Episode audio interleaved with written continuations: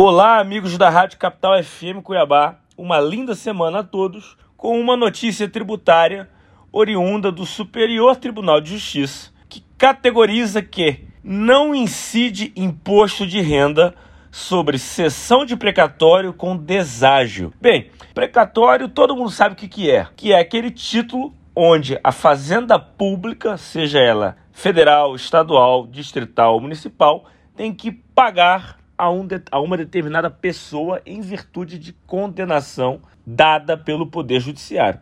É aqueles casos em que, por exemplo, a União Federal deve ressarcir tributos, que o Estado tem que indenizar alguém por alguma atitude lícita por conta de suas entidades, enfim. É aquelas condenações que os estados, que a fazenda pública tem que remunerar o seu dono. E a gente sabe também que existe uma fila de precatório, uma lista, uma ordem definida pelo artigo 100 da Constituição, que determina uma certa, mas correta, burocracia para o pagamento desses títulos.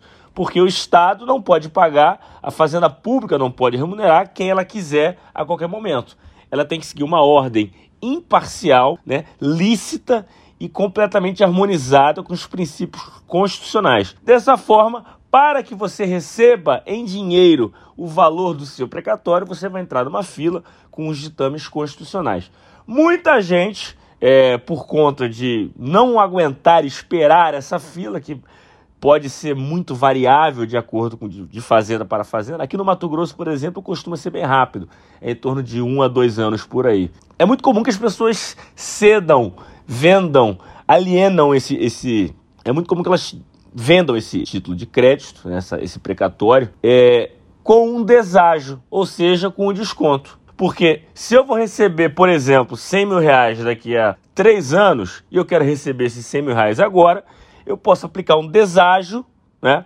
ou seja, um desconto, que essa pessoa vai comprar esse título e daqui a três anos ela vai receber 100 mil reais e ela vai me pagar, por exemplo, é, se for um deságio de 5% ao ano, a gente está falando de 5 mil reais por ano. Então, em três anos seriam 15 mil reais. Então, eu venderia esse título de precatório sem menos 15 mil reais, né? Seria o deságio. A grande pergunta é: esses 100 menos 15 esses 85 mil reais que eu vendi um, um, papel chamado precatório e coloquei 85 mil reais no meu bolso, incide imposto de renda nisso? O STJ decidiu que não. O entendimento foi reafirmado pela segunda turma ao julgar um caso originado em mandado de segurança, no qual se pleiteou o direito de não pagar IR sobre os valores recebidos. Nesse recurso especial, o autor da ação, que foi o mandado de segurança, né, como a gente falou aqui, apontou que houve violação dos artigos 97 e 43 do CTN, porque não houve enriquecimento. Na, na verdade, ele tinha um papel creditório